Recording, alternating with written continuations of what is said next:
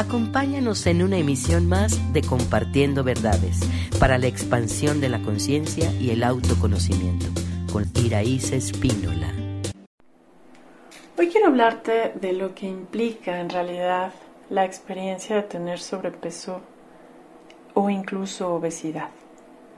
Bueno, para quienes suben y bajan de peso fácilmente o para aquellos que no les es posible incluso bajar, hoy tengo una información que darte, espero que sea importante, porque evidentemente lo que está pasando es que estamos acumulando grasa corporal, probablemente en abdomen o en extremidades, y estos comienzan a deformarse y es importante aclarar que ello es el efecto de un trastorno metabólico y linfático que aumenta progresivamente con los años.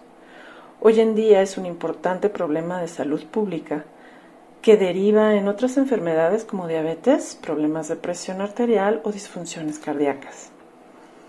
Ahora, no podemos negar en nuestros días que la calidad alimentaria en general es preocupante, dado el nivel de industrialización de la mayoría de los alimentos que puedes comprar en un súper, con una enorme cantidad de tóxicos químicos, sales, azúcares, conservadores y grasas. La causa, sin embargo, que impide lograr y mantener el peso ideal es de lo que hoy quiero hablarte, justamente de causas principales. En realidad, en el fondo, cuando una persona vive esta situación, hay un problema de autodestrucción manifestado en varias formas que después van a llevar a malos hábitos. Mucha gente cree que con un proceso de nutrición adecuada va a lograrlo. Lo que no sabe la mayoría de la gente es que les es muy difícil tener buenos hábitos.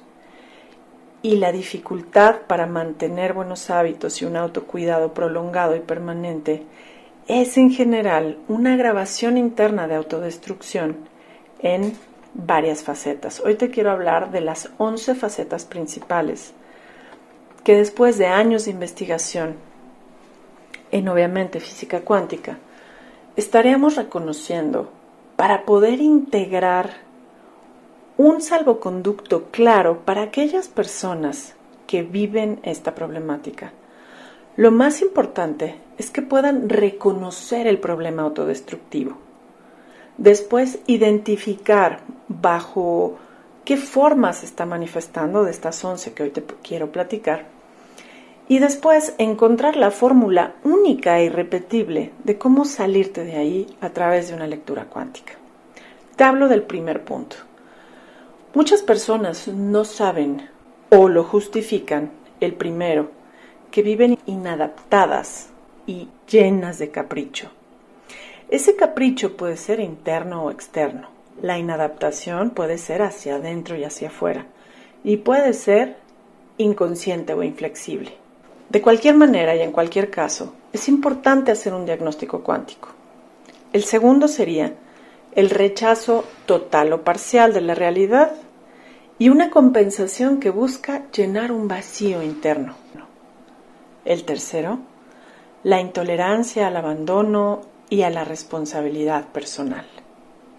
El cuarto, vivir en un estado de defensa por una percepción de vulnerabilidad permanente.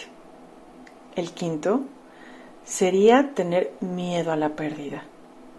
El sexto, un deliberado autodescuido y malos hábitos. El séptimo, un alto nivel de estrés o ansiedad. El octavo sería vivir en este extremo mental entre la ambición y la carencia. Cuando hablo de ambición, hablo de insatisfacción nuevamente y cuando hablo de carencia, hablo de desmotivación. El noveno sería estar generando conflictos y confusiones. El décimo, vivir en un proceso de dependencia, es decir, no puedo solo con mis asuntos, y codependencia, es decir, todo lo que mi entorno hace, aunque no tenga que ver conmigo, me afecta. El onceavo es la adicción al sufrimiento o la violencia. De alguna manera ya te he mencionado las bases psicológicas profundas que nos van a constatar que no es necesaria solamente una buena dieta y actividad física. Se requiere encontrar la forma de cambiar pensamientos, creencias, percepciones, conductas que derivan en desinterés al movimiento y prácticas saludables de vida. La compulsa por la comida es un proceso profundamente emocional derivado de una forma de ser, pensar y actuar que colocan a la persona en una situación de sobrevivencia y discordancia con su realidad. La relación con la vida, con la comida, con la madre, con las emociones, con la nutrición y el autocuidado son energías similares que se desconocen y no se manejan a nivel personal. En una lectura cuántica, en cambio, puedes permitirte notablemente reconocer aquella postura errática, estas grabaciones, estos códigos genéticos, estas improntas y enfoques dañinos que te llevan a posicionarte en este estado de protección del entorno a través de una falsa soberbia que en el fondo realmente nos está hablando de una gran inseguridad que deriva de ignorar la verdad y de temer tener una información que muestra que estás equivocado. Y en base a eso nos desenvolvemos en la vida cotidiana. Lograr disfrutar, por ejemplo, de un estado consistente de autosustento y saber colaborar con el bienestar depende de una limpieza de energía interna, corporal y energética. Y en el fondo se está escondiendo la inseguridad, el miedo a ver los errores, el miedo a ser uno mismo.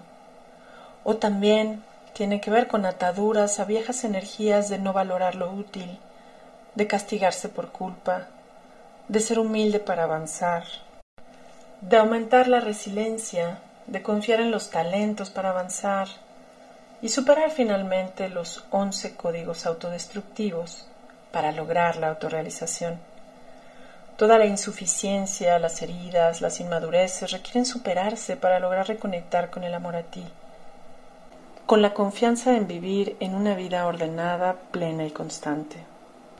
Esto llevaría sin duda a dejar la personalidad dañina que te impide sentirte completo y capaz, y esta sin duda sería la clave para tomar un camino consistente de amor y autocuidado.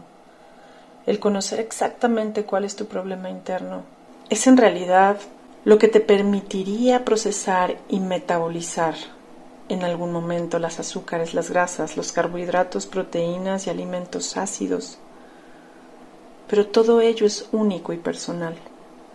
La única forma de lograr el peso ideal, créeme, no es fundamentalmente con la dieta, es un encuentro contigo mismo, con esa parte de ti que requiere sanarse, y se sana de querer imponerle al mundo tu verdad o de defenderte de la realidad del mundo.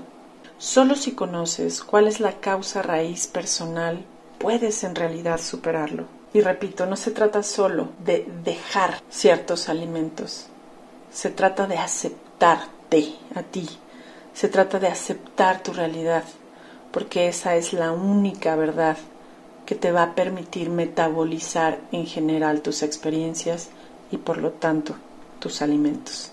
Hasta la próxima. Síguenos en redes sociales. Centro Quantum.